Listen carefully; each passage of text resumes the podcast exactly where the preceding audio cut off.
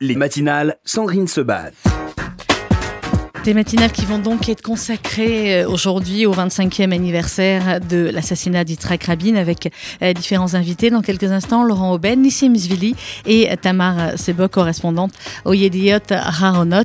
Euh, mais on va démarrer tout de suite avec de la musique israélienne, évidemment, exclusivement ce matin sur RCJ.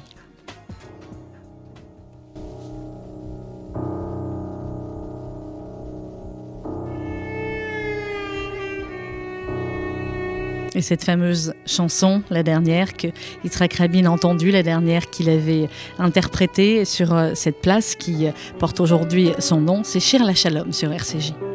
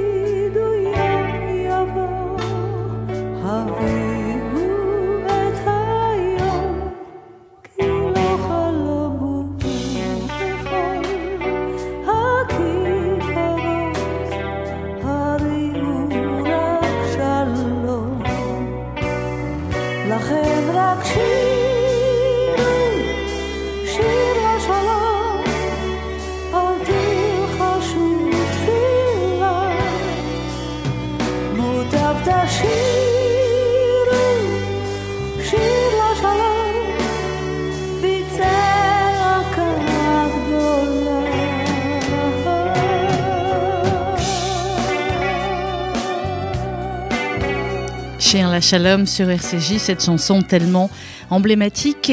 Nous sommes le 4 novembre 2020. Évidemment, il y a une actualité assez incroyable un petit peu partout dans le monde. On suit de très près les élections aux États-Unis. Vous avez entendu il y a quelques instants Marika Mathieu et une page spéciale évidemment dans le journal de 12 heures. Il y a les suites de l'attentat de Vienne, il y a le Covid, il y a le confinement. Il y a une actualité complètement dingue. Mais aujourd'hui, ce matin sur RCJ, en tout cas de 11h à midi, nous avons voulu nous poser, euh, reposer euh, l'actualité, peut-être reposer ce qui s'est passé euh, il y a 25 ans et se souvenir euh, de qui était Yitzhak Rabin. Pour parler d'Yitzhak Rabin, pour parler de ce qui s'est passé ce jour-là, là et ce que cela a engendré. nous allons voir plusieurs personnalités. Nous aurons tout à l'heure Tamar qui est la correspondante en France de Yediot Aharonot. Nous aurons également dans quelques minutes celui qui a été l'ami pendant des années et des années d'Itrak Rabin, Nissim Zvili. Et on va démarrer d'abord avec Laurent Aubaine. Laurent, bonjour. Laurent, vous êtes en ligne avec nous? Oui, oui, bon, je, vous entends très bien. En direct de la tour de TF1, j'imagine, Laurent? Exactement. Exactement. Laurent Aubaine, vous le connaissez bien, évidemment. Laurent est journaliste à TF1, rédacteur en chef, grand reporter pendant euh, de très nombreuses années. Vous avez couvert euh, la plupart des, guerres, des conflits et autres de ce vaste monde. Et le 4 novembre 1995, euh, Laurent, vous allez nous raconter où vous étiez, ce qui s'est passé, comment vous l'avez su et comment, quand on est un correspondant, euh, eh bien, les choses s'enchaînent. Ce qu'il faut faire finalement ce soir-là. Comment ça s'est passé? Vous étiez où?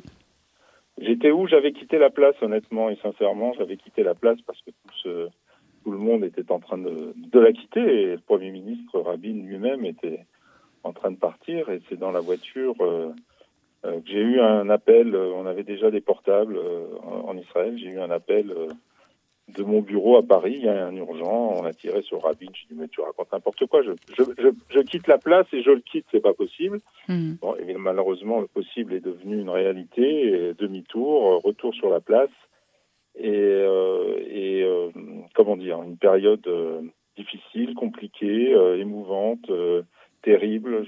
Les, adjectifs, les adjectifs me manquent évidemment euh, pour raconter ce qui s'est passé ce soir-là et les jours qui ont suivi surtout. Donc, euh, je crois que beaucoup de livres ont été écrits.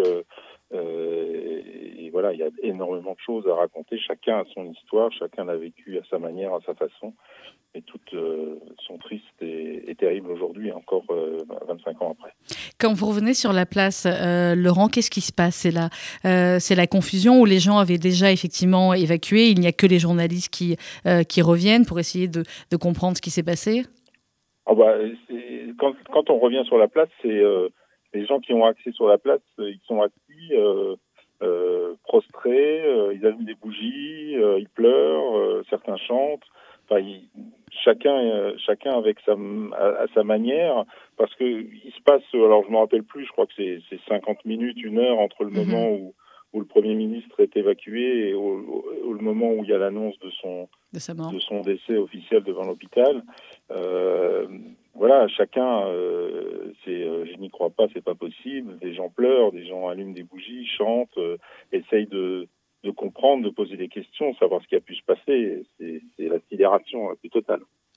Alors pendant ce temps-là, il, y a les réflexes évidemment du journaliste, du correspondant sur place. Vous vous rendez avec, j'imagine, avec votre caméraman ensuite à, l'hôpital. C'est l'antenne qui est tenue tout de suite sur TF1 ou alors même à Paris, on, attend un peu avant d'annoncer les choses? Alors honnêtement, moi je suis resté plutôt sur la place. Mhm. Je ne suis pas allé à, à l'hôpital. Euh, TF1 ne prend pas le, prend pas l'antenne parce que c'est pas notre c'est pas notre job. on a euh, on a notre chaîne euh, LCI, la chaîne info, euh, toute récente qui a à peine un an et qui elle prend l'antenne évidemment. Donc on mhm. fait des téléphones. Je fais des téléphones depuis la place. Euh, eux reçoivent le signal la communication de M. Etanabert euh, qui annonce euh, officiellement la mort du Premier ministre euh, et, font leur job à Paris. Moi, je fais le mien ici. je j'essaye de recueillir des témoignages, de, restituer l'émotion qui se qui, qui, qui, qui, est sur cette place et de raconter l'histoire. Voilà.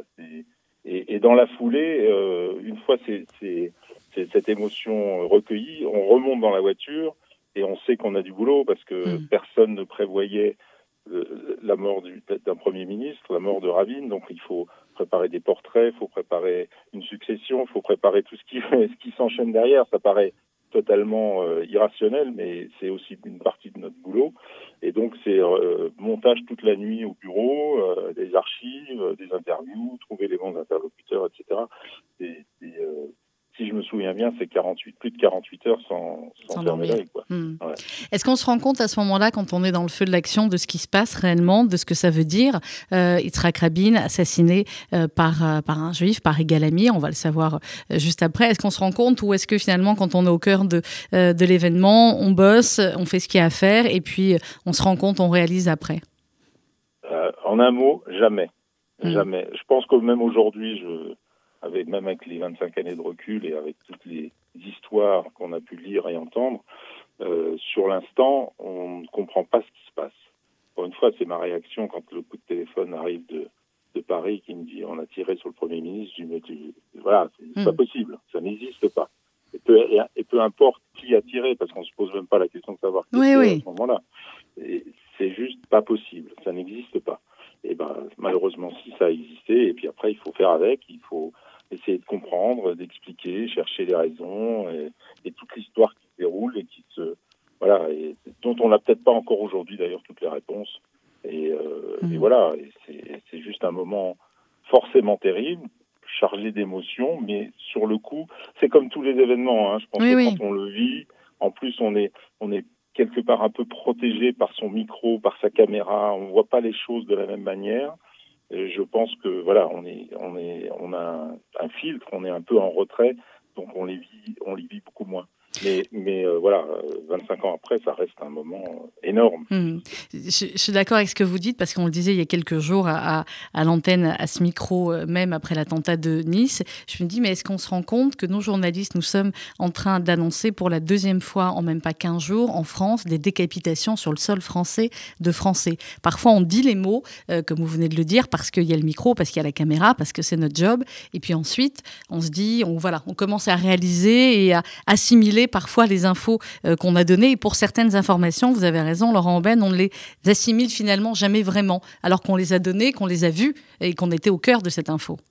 On est euh, complètement d'accord et c'est encore plus vrai. Alors, évidemment, sur, sur euh, l'assassinat de Rabin, on ne l'a pas vu.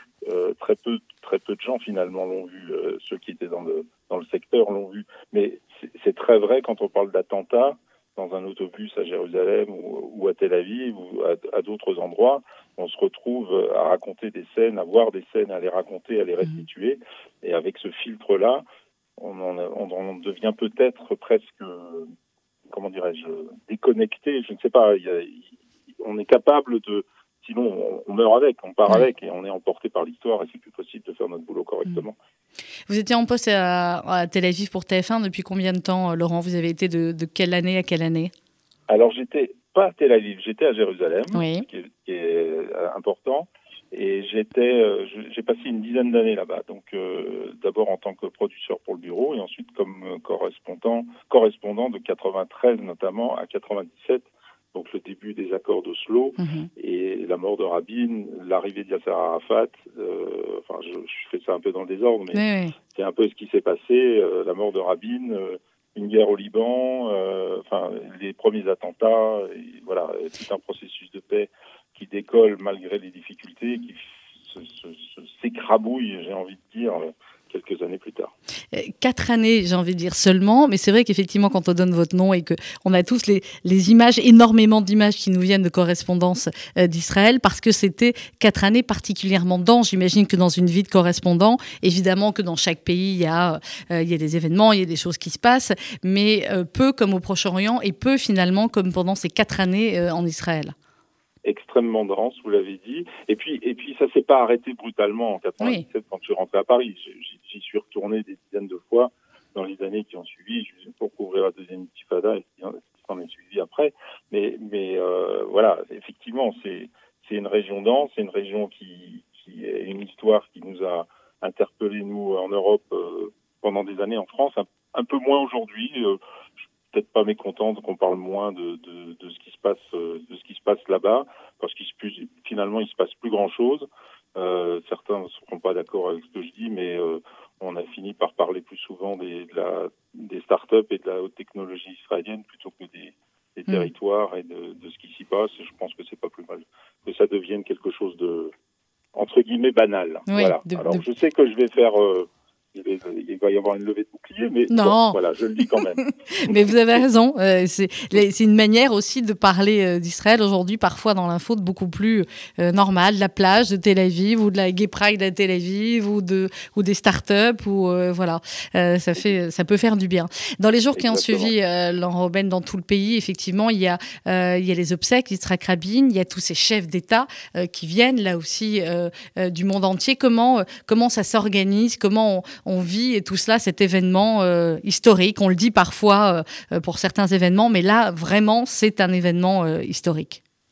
C'est un événement historique et encore une fois, je pense qu'on ne le voit pas, on ne le vit pas, en tout cas pas de la même manière que devant son écran de télé. Pour ceux qui, qui étaient sur place, euh, in situ, comme on dit, on ne le vit pas de la même manière parce qu'on a tellement de choses à faire, tellement de choses à préparer. À l'époque, on n'avait pas les moyens technologiques euh, dont on dispose aujourd'hui, à savoir les moyens satellites. Euh, euh, qu'il fallait réserver, euh, ça, ça, nécessitait des moyens et des hommes euh, technologiquement et humainement, c'était beaucoup de moyens, beaucoup d'organisation, c'est beaucoup plus souple aujourd'hui. Donc ça vous occupe beaucoup, ça, ça prend une part, une part du temps et, et après on est là, on, bon, tout le monde n'a pas accès au site de, de, des funérailles, donc on est en retrait, donc on voit sans voir, on écoute sans écouter. Mmh. On est, on est on est à on est à l'extérieur. Encore une fois, c'est protégé ou pas, mais euh, voilà, on est on est on n'est pas à l'intérieur du. Il euh, faut être sincère. Hein, moi, je je l'ai pas vécu à l'intérieur. Hein, j'étais pas dans. Il y, en avait peu. Voilà, hein. donc, euh, ouais. voilà, donc c'est pas c'est pas c'est toute la difficulté sur ce genre d'événement. effectivement, c'est grandiose, c'est historique, c'est ça a un côté surréaliste. Mm. Et euh, trouver les mots que vous voulez pour mettre, euh, parce qu'il y avait quand même un aéropage de, de rois, de ministres, de présidents, etc. oui, dont certains venaient pour la première fois en Israël. Il y avait aussi cet aspect-là. Oui, oui, oui. Et euh, voilà, et il y a une émotion incroyable. Et, voilà, et, mais nous, on, on, le vit, on raconte l'instant, on décrit qui est là, comment ils sont venus, qu'est-ce qui se passe. Voilà, enfin, on, on, raconte l'histoire. Mais on, comme à chaque fois, comme comme sur la place, j'ai l'impression qu'on la dit pas, on l'a décrit et c'est et c'est bien, c'est notre boulot, hein, de mm. la décrire et pas de la C'est plutôt pas mal comme ça, mais voilà, euh, on revoit tout ça après tranquillement, à, à, froid et on se rend compte, ah, t'as vu, il y avait euh, il s'est passé ça, t'as vu euh, la poignée de main, ah ben non, je l'avais pas vu. Enfin voilà. Mmh. Et, euh, on, on, voit les euh, images autrement. Ouais, ouais, ouais. ouais, ouais 25 ans après, euh, Laurent Robben, aujourd'hui, à votre avis, qu'est-ce qu'il reste de l'héritage d'Yitzhak Rabin, à la fois en Israël peut-être et, et dans le monde? Bonne question. qu'est-ce qui reste?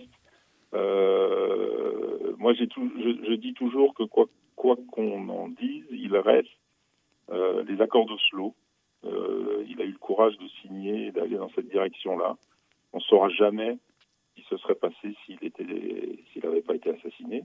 Mmh. Euh, mais ça reste aujourd'hui. Vous avez encore, alors euh, ça marche, euh, c'est bancal, c'est pas terrible. Euh, en face, il n'y a pas d'interlocuteur.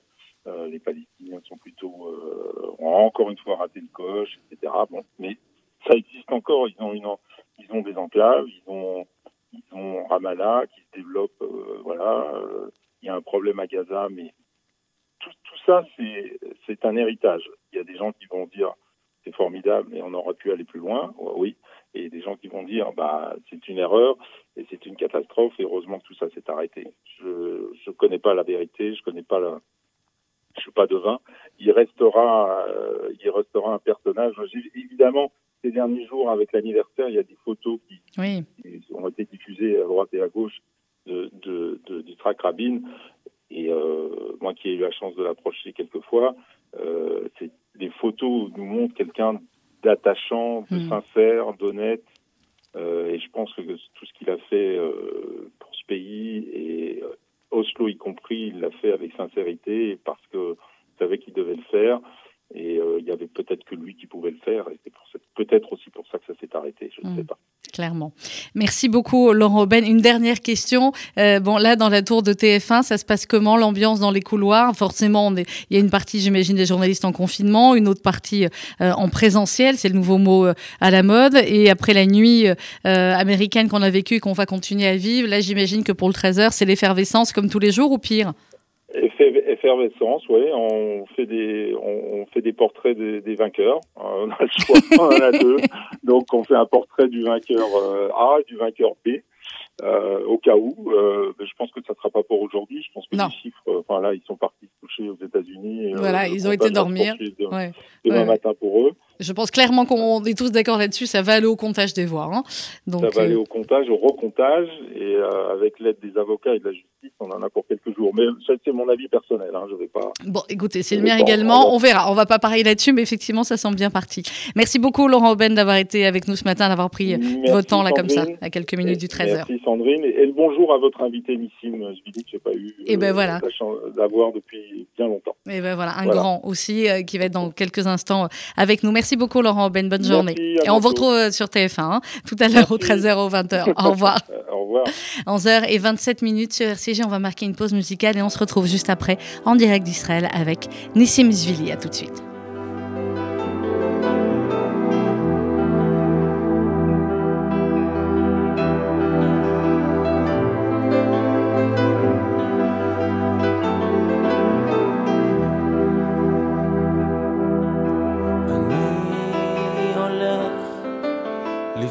לך תהיה חזק למעלה. געגועי כמו דלתות שנפתחות בלילה. לנצח אחי, אזכור אותך תמיד,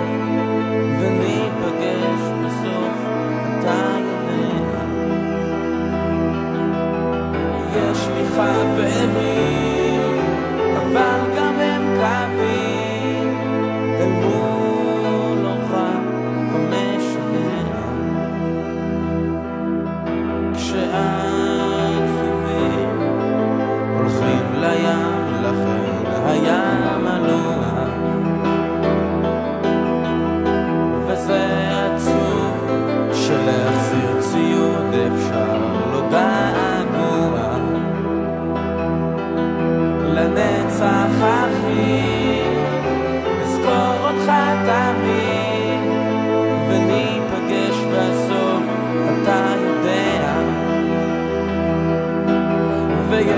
find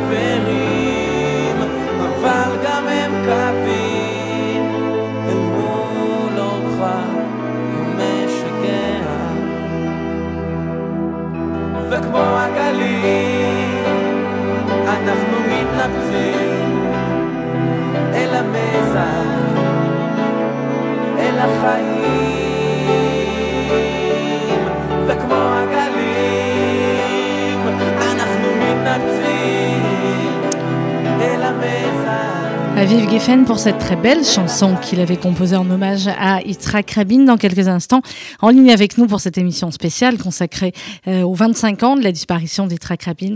On va retrouver Nissim Zvili, Nissim Zvili, ancien ambassadeur euh, d'Israël en France, bien évidemment, ami, proche d'Yitzhak Rabin, euh, compagnon du Parti travailliste pendant de très très nombreuses années.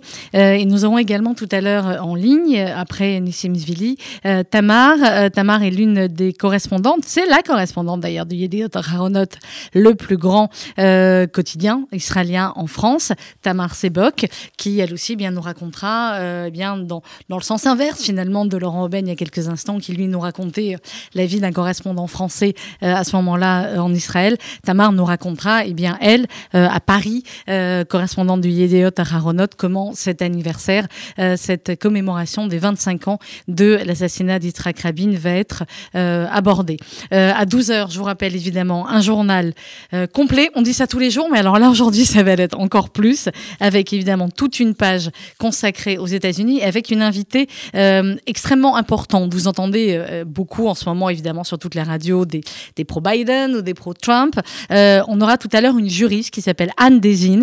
Elle est spécialiste des questions politiques et juridiques aux États-Unis, professeure à l'Université de Paris-Nanterre, et elle est l'auteur de La Cour suprême des États-Unis, droit politique et démocratie.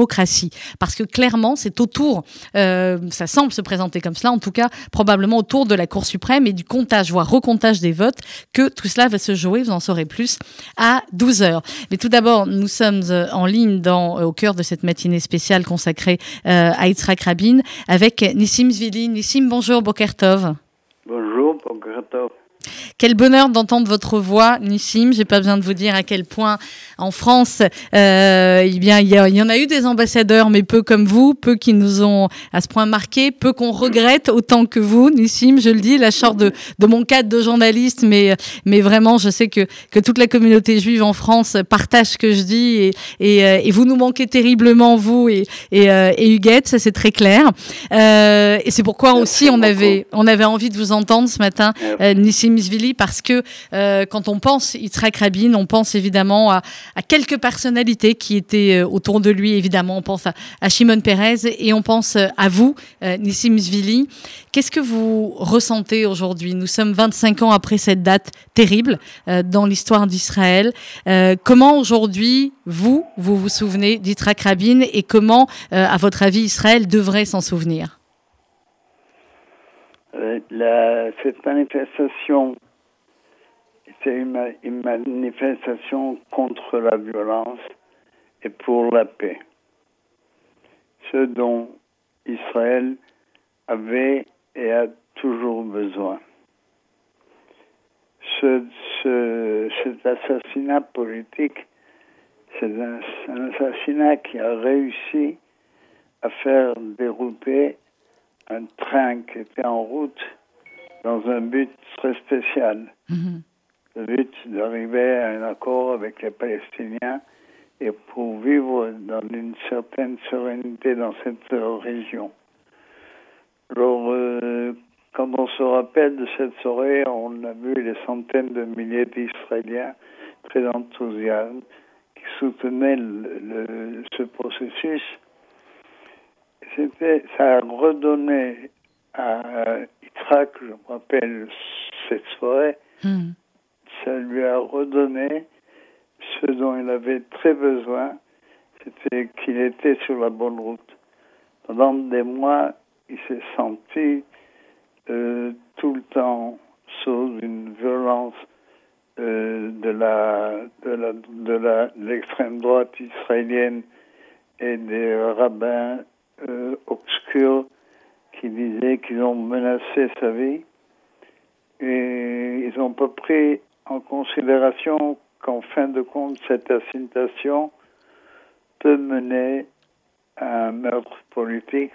Peut-être qu'ils l'ont pris ce qu'ils ont voulu, mais en fin de compte, je crois que Rabin, il avait passé, de son point de vue, une soirée inoubliable. Il a mhm. vu combien on l'admirait, il a vu combien de personnes en Israël soutenaient son chemin politique, il a vu qu'il n'est pas qu'il n'est pas seul dans cette euh, situation et que après cette euh, après cette manifestation, ça lui a donné plein d'énergie. J'ai accompagné, j'en ai discuté pendant quelques minutes à la fin de la manifestation. Mm-hmm. Et il n'était jamais, je l'ai vu, autant, autant, je dirais, heureux.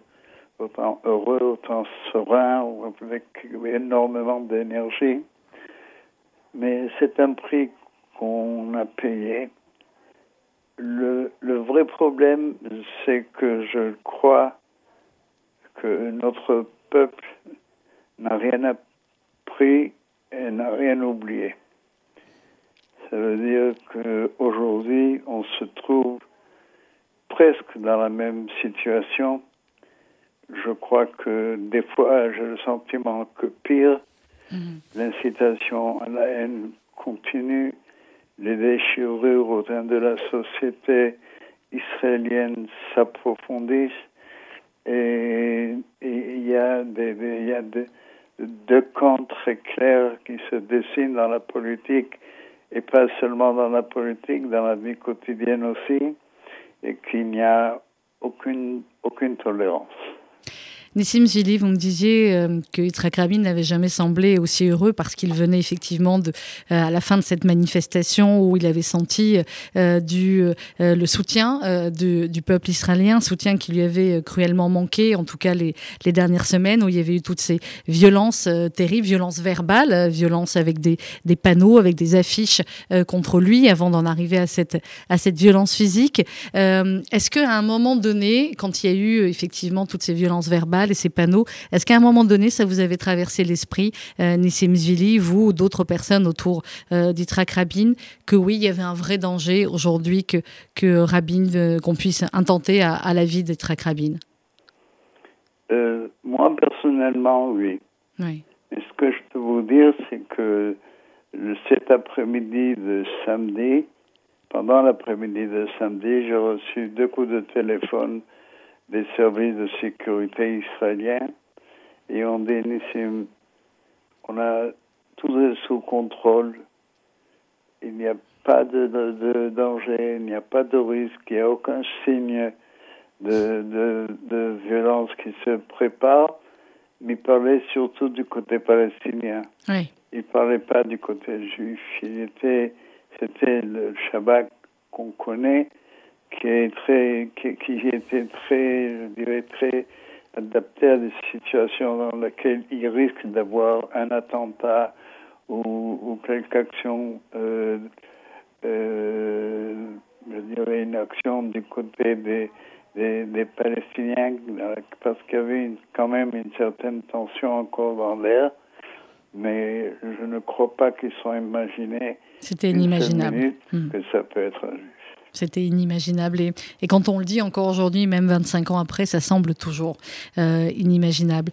Euh, Est-ce que vous voulez bien nous raconter, Nissim Zvili, euh, votre, votre relation avec Yitzhak Rabin? C'était pendant des années et des années au Parti travailliste, à la Knesset, ensuite au gouvernement. Est-ce que vous vous souvenez de la première fois où vous avez rencontré Yitzhak Rabin et peut-être ce que vous vous êtes dit à ce moment-là?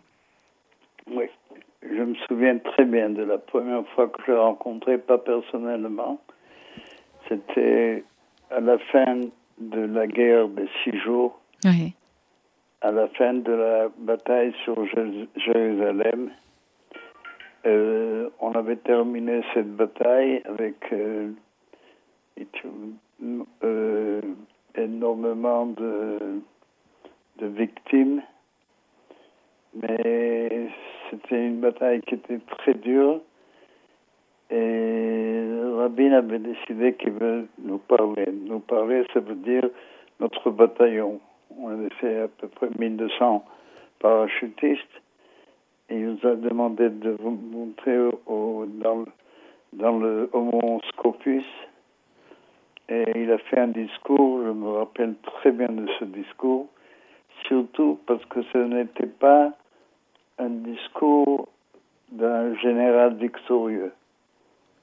Mhm. C'était un discours qui était plein de réalisme, qui, qui comprenait que par la, par, par la force, ou pas même par la force militaire, même avec la meilleure armée du Moyen-Orient, on ne peut pas gagner la, la guerre sur la paix.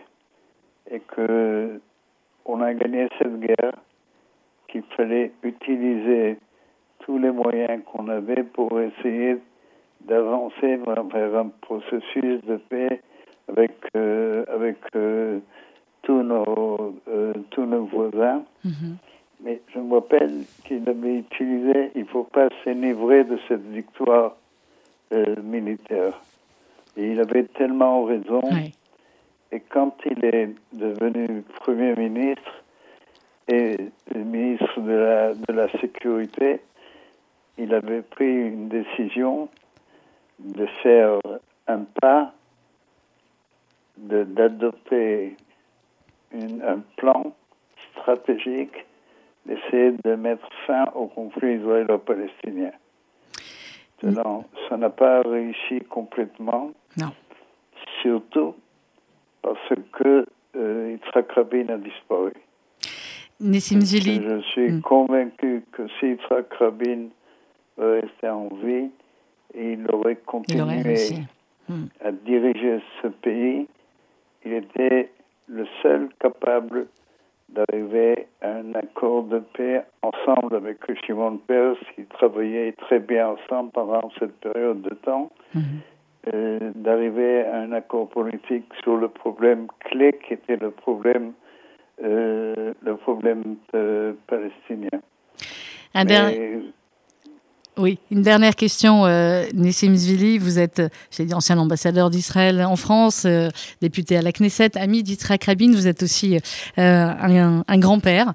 Euh, comment est-ce que vous parlez à vos petits-enfants? Certains ont peut-être une vingtaine d'années, je crois qu'il y en a d'autres des, plus petits aussi. Comment vous leur racontez Yitzhak Rabin et quelle image vous voudriez que la jeunesse israélienne, ceux qui ont 25 ans aujourd'hui ou qui sont plus petits, comment vous voudriez qu'ils connaissent Yitzhak Rabin et qu'ils se rappellent de Rabin? Cette année, c'est intéressant que toute la semaine dernière, j'ai quatre petits-enfants qui m'ont appelé au téléphone. Mm. Ils m'ont demandé de discuter sur Yitzhak Rabin et sur son meurtre. Alors, c'est clair que je leur décris la situation comme elle était.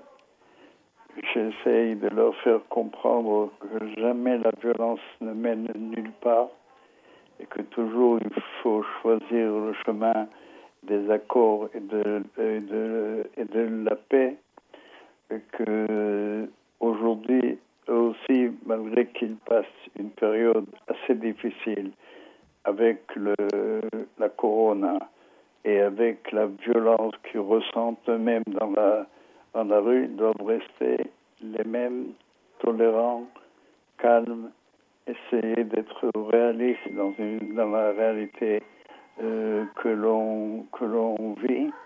Et c'est très intéressant qu'ils comprennent très bien ce message et mhm. qu'ils s'attachent à ce message.